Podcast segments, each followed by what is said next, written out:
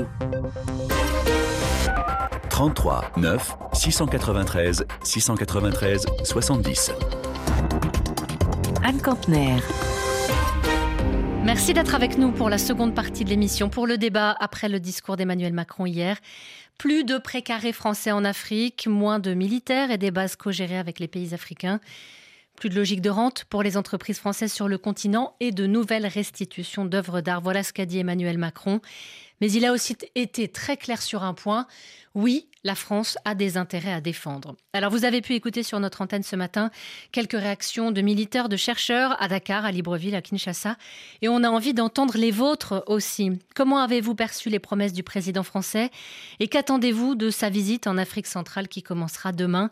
On en parle jusqu'à 9h, temps universel, avec d'abord, pour lancer le débat aujourd'hui, François qui est en ligne de Libreville. Bonjour. François, est-ce que vous nous entendez?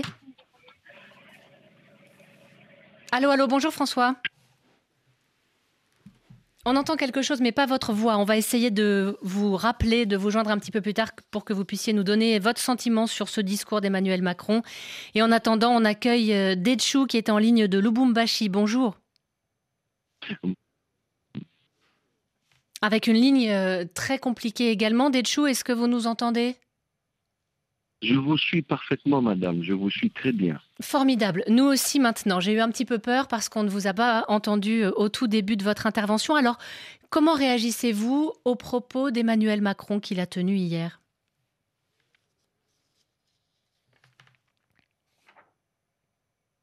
On n'a pas de chance ce matin. J'ai l'impression que la ligne a coupé avec Delchou également.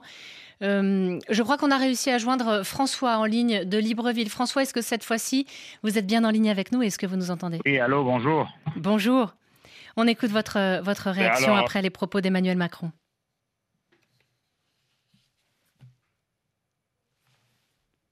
Incompréhensible. Je, vais être franche avec vous. On a un peu de mal à comprendre euh, ce qui se passe et pourquoi on, entend nos auditeurs quand ils sont en régie et on a beaucoup de mal à, vous faire passer à l'antenne. Je vais vous lire le commentaire d'un auditeur qui nous a écrit sur WhatsApp justement après ce, discours. Euh, Tierno qui nous, qui nous a laissé un message. Emmanuel Macron voulait venir en Afrique pour rencontrer des chefs d'État qui ont passé entre 5 et 40 ans au pouvoir et refusant de rencontrer aucun opposant parmi les quatre pays qu'il a voulu visiter. Tierno le déplore. Autre commentaire, Mamadou qui nous dit Nous, les gens d'aujourd'hui, nous ne sommes pas comme la génération précédente qui a tout vendu. Il, Emmanuel Macron, parle de Wagner et aujourd'hui on a compris que votre préoccupation c'est la Russie. Avec le conflit en Ukraine, vous avez envoyé autant d'argent et des armes parce que tout simplement vous vouliez vaincre la Russie. Mais en Afrique, l'intégrité territoriale ne vous intéresse pas tant que vos intérêts qui sont protégés. Il est temps d'arrêter. Les Africains garderont à jamais cette hypocrisie occidentale qui a clairement apparu avec le début du conflit en Ukraine. François, cette fois vous êtes en ligne avec nous de Libreville. On espère que la ligne va tenir. Quelle est votre réaction au discours d'Emmanuel Macron?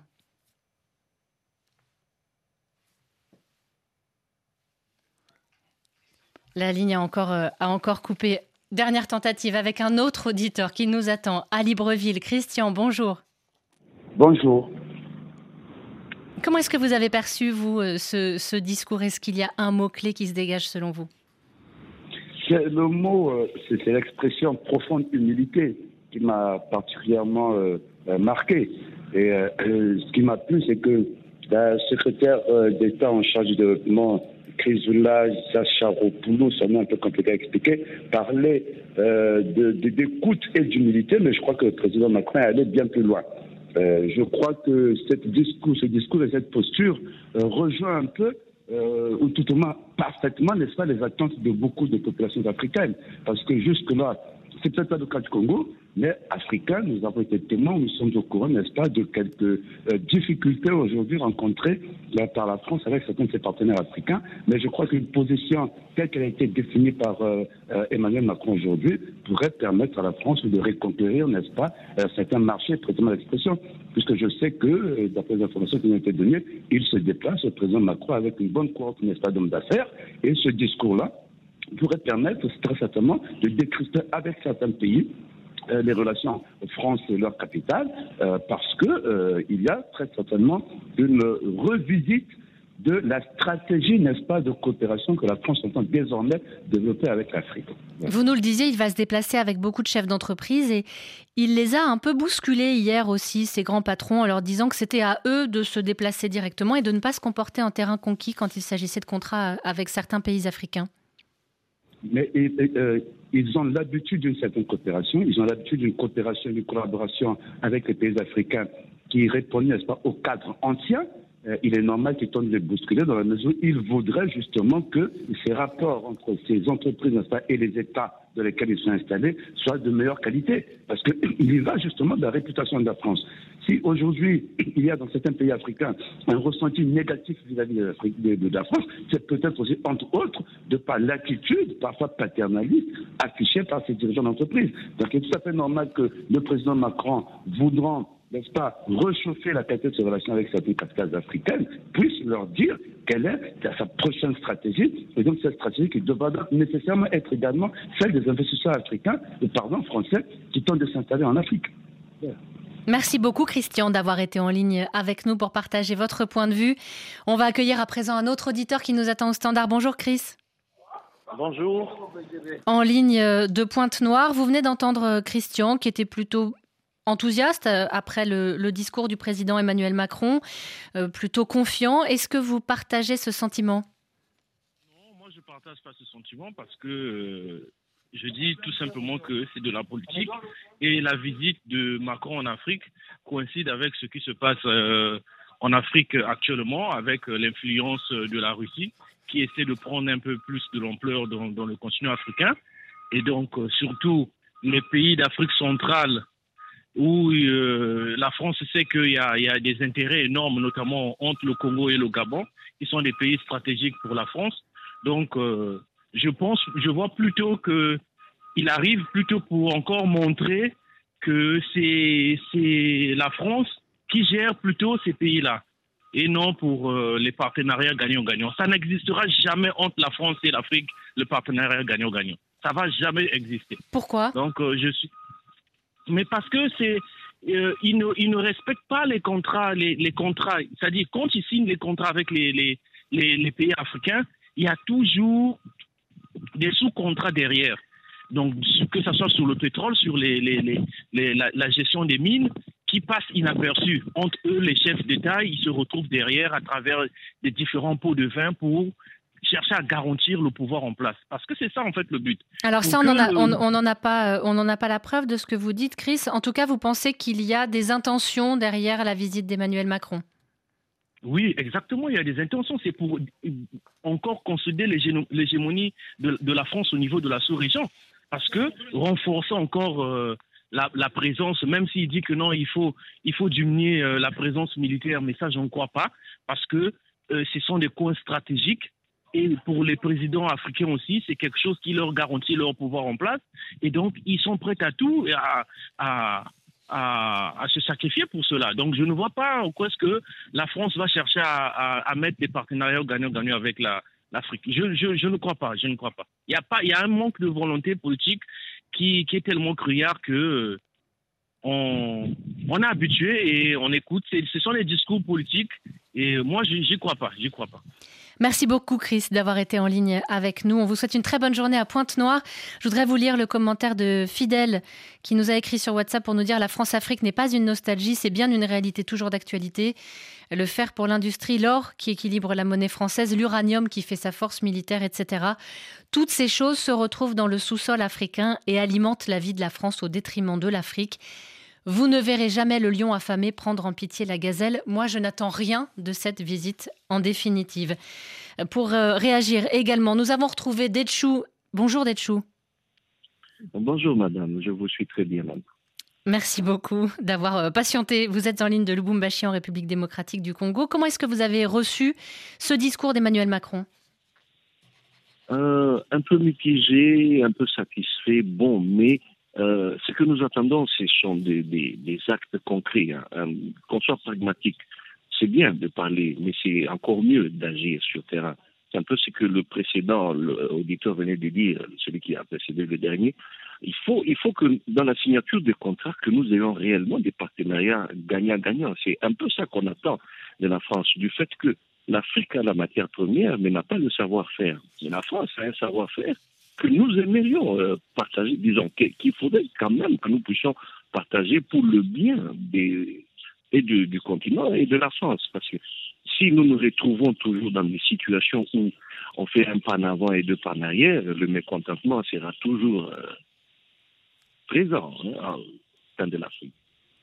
Donc davantage d'investissements. Emmanuel Macron doit se rendre en République démocratique du Congo. Est-ce que vous attendez quelque chose de spécifique à propos de votre pays de la part du président français? Absolument, absolument. Nous voyons de très mauvais œil ces rapports très rapprochés avec le président Kagame parce que celui qui tue en RDC, c'est Kagame. Et la France est en train de l'aider, quelque part, entre guillemets. Hein, on n'a pas toutes les preuves. La France est en train de l'aider dans ce sens-là. Et nous attendons que Emmanuel Macron soit ferme à l'endroit de Kagame et qu'il aille même plus loin. Vous parlez, du, vous parlez de, du M23, j'imagine, ce groupe armé qui est actif dans l'Est de la RDC. Alors la secrétaire d'État française, qui est chargée du développement et des partenariats internationaux, avait dit lors d'une visite à Kinshasa en décembre dernier, la France condamne le soutien apporté par le Rwanda au M23. C'était très clair et assez nouveau de la part de la France. Est-ce que ça vous suffit? Est-ce que vous avez besoin d'entendre ces mots aussi dans la bouche du président français, par exemple? Absolument, nous voulons l'entendre le dire à Kinshasa, mais beaucoup plus prendre des sanctions à l'endroit de Kigali. Ça, ça sera intéressant. Il y a des rapports onusiens qui démontrent l'implication claire du Rwanda dans les tueries en RDC. Et ce n'est pas la France qui devait s'afficher à côté de Kagame ou des autres comme les Ali Bongo. Nous, nous pensons que c'est la France a connu le siècle de lumière avec la Révolution française. Et donc, les droits de l'homme, la démocratie, ce sont des valeurs que nous devrions retrouver profondément, que la France transmettrait, quoi, et pas s'afficher avec des tueurs. Vous voyez que notre Premier ministre n'a même pas voulu faire une photo avec Kagame au sommet euh, de la francophonie dernièrement. C'est pas pour rien, c'est une forme de protestation vive, que le monde entier sache que ce sont eux qui réclament justice quant, à, quant au massacre qu'il y a eu en 94 chez eux, mais ce sont les mêmes qui sont coupables de 12 millions de morts, 10 fois plus, voire 12 fois plus chez nous. C'est le même régime là qui fait du bruit chez vous en Occident et qui est coupable chez nous. Donc vous attendez un engagement et des actes, peut-être même des sanctions de la part de la France à l'égard du Rwanda. Merci beaucoup d'être chaud d'avoir été en ligne avec nous et d'avoir patienté pour qu'on ait pu vous rappeler à plusieurs reprises, malgré une ligne qui était un peu défaillante. On va rejoindre maintenant Gorgui à Dakar. Bonjour. Bonjour Anne. Quelle est votre réaction, vous, après le discours d'Emmanuel Macron? Allô? Oui, Gorgui, est-ce que vous nous entendez? On n'a vraiment pas de chance aujourd'hui. On vous a très bien entendu au début. on n'arrive pas à savoir, euh, pour être tout à fait honnête, pourquoi les lignes coupent de manière quasi systématique de cette manière. On va essayer de, joindre Alain, qui est à Accra. Est-ce que vous êtes là au standard, Alain? Oui, je suis là. Bonjour. Bonjour Anne et bonjour à tous. Comment est-ce que vous avez perçu, vous, les propos d'Emmanuel Macron, ses engagements? Non, Macron nous a servi un discours prodigieusement insipide, oiseux et soporifique, tout en contradiction et truffé de contre-vérités. Faute de temps, je ne pourrais revenir que sur quelques-unes d'entre elles. Alors, sur le front CFA, Macron dit nous avons bousculé des choses tabou complet. Il faut rappeler que les évolutions qu'il y a eu par rapport à la question du franc CFA nous les devons de bout en bout à la lutte des peuples ouest-africains menée par des intellectuels comme Kako Nubuko ou des activistes euh, comme Kémy Seba. Si c'était une euh, évolution impulsée par la France, pourquoi est-ce que le compte d'opération de la Banque centrale des États de l'Afrique centrale est-il, lui, toujours ouvert? Pourquoi la France siège toujours au conseil d'administration de la BEAC Voilà la question.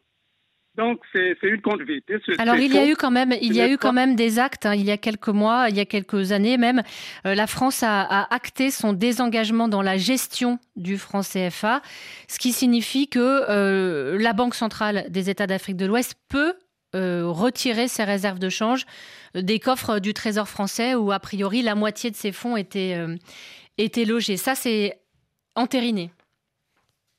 Attention, il ne faut pas confondre la BCAO, Afrique de l'Ouest et l'Afrique centrale. les deux ont deux comptes d'opération tout à fait distincts. Et vous attendez des actions similaires pour l'Afrique centrale? Mais bien sûr, si c'était Macron qui avait bousculé ce tabou, et pourquoi ne pas le faire pour l'Afrique euh, hmm. centrale également? La France accuse les élites maliennes de faire de son pays le bouc émissaire idéal. Or, tout le monde sait que c'est la France qui a soutenu à bout de bras le régime notoirement corrompu de feu Ibrahim Boubacar Keïta. tout le monde le sait. Alors, il demande aux industriels français de ne pas prendre les gens pour des imbéciles, entendez, ne pas prendre les Africains pour des imbéciles. Or, c'est Macron qui nous insulte à longueur de conférences de presse et d'interviews. Il nous traite de stipendier de la Russie. Quand vous, en France, vous marchez pour euh, vous opposer à la retraite à 64 ans, comme vous vous appelez à le faire le 7 mars prochain, on n'accuse pas la Russie. Quand les gilets jaunes brûlent tout sur le passage, on ne dit pas que c'est à l'instigation de la Russie, mais que les Africains battent le pavé pour dire non à la France-Afrique. Macron nous traite de stipendier, il nous, nous insulte pas que pour lui. Donc arrêtez, de, arrêtez de supposer que les, que les manifestations sont instrumentalisées. Merci beaucoup Alain d'avoir été en ligne avec nous. On va essayer de retrouver Gorgui. Gorgui, est-ce que vous nous entendez cette fois? Oui, je vous entends Anne. Bonjour. Bonjour, on vous écoute. Euh, d'accord. Euh, euh, je voudrais dire qu'il me semble aujourd'hui, qu'en écoutant le discours du président Macron, qu'il prend conscience de la nouvelle donne aujourd'hui en Afrique. Le continent est aujourd'hui un carrefour très convoité par les grandes puissances. Donc, il est en concurrence accrue avec de grandes puissances telles que la Russie. Et vous n'êtes pas sans savoir qu'aujourd'hui, la politique française en Afrique est critiquée comme étant paternaliste, exploitative et néocolonialistes. Euh, donc, en outre, certains ont accusé la France de soutenir des régimes autoritaires et de favoriser des intérêts économiques français. Il s'agit par là, donc, pour le président Macron, euh, de, revoir euh, la, donne et, d'exister davantage sur le continent africain. Est-ce qu'il y a un domaine en particulier sur lequel vous attendez le président français? Oui, euh, euh, l'économie, je l'attends sur l'économie pour qu'il ait une certaine efficacité, une, un partenariat gagnant-gagnant entre la France et l'Afrique en mettant l'accent sur le commerce, sur l'investissement et le développement durable. Aujourd'hui, il s'agit de nouer des partenariats, une coopération euh, euh, d'égal à égal et le respect mutuel entre la France et l'Afrique. Il faudrait donc, euh, Anne, dire qu'il y a une efficacité de cette initiative. Il faudrait évaluer cela, mais elle doit être accueillie avec un certain scepticisme de la part des États africains qui doivent afficher leurs préoccupations quant à la possibilité que la France continue de dicter les termes de cette relation. Néanmoins, la nouvelle initiative représente une occasion euh, de repenser les relations franco-africaines et de créer des partenariats plus équitables et bénéfiques pour les deux parties. De la méfiance, mais on a envie d'y croire et vous pensez, si je comprends bien ce que vous nous dites, que les choses peuvent changer si on se saisit des petits euh, signes qui ont été annoncés hier. Merci beaucoup d'avoir été en ligne avec nous. Merci à tous d'avoir participé à ce débat. Ça a été un petit peu, euh, un petit peu laborieux. Je vous lis un dernier commentaire avant de, avant de vous quitter. Jean-Paul qui nous dit c'est un chapelet de bonnes intentions louables, sans véritable engagement, sans véritable rupture d'avec le soutien de la France aux dictatures. Et aux autocrates, je le dis, je le répète, il est temps que, tant que la France n'opérera pas une véritable rupture d'avec les familles Bongo, Ngassimbe, Déby, la confiance des populations africaines lui fera défaut. Voilà pour clore euh, cette discussion. Les liaisons étaient très capricieuses. Euh, nous en sommes désolés, ça a un peu perturbé le, bon déroulé du débat. D'ici là, la discussion, d'ici demain, notre prochaine émission se poursuit sur les réseaux sociaux. Très bonne journée à l'écoute de RFI. Mastercard World Elite de Banque Atlantique vous a proposé Appel sur l'actualité. Banque Atlantique, grandir ensemble. Dans 10 minutes, vous retrouvez Caroline Paré pour Priorité Santé pour parler aujourd'hui des maladies rares. Oui, on va nous intéresser aujourd'hui à une de ces maladies rares. Il y en a près de 7000, dans la plupart desquelles sont d'origine génétique. Émission donc consacrée à la mucoviscidose qui concerne un nouveau-né sur 4000 en France. Atteinte respiratoire, symptômes digestifs. Et ces 15 dernières années, de nouveaux traitements qui ont sensiblement amélioré la qualité comme l'espérance de vie des patients. On en parle dans 10 minutes.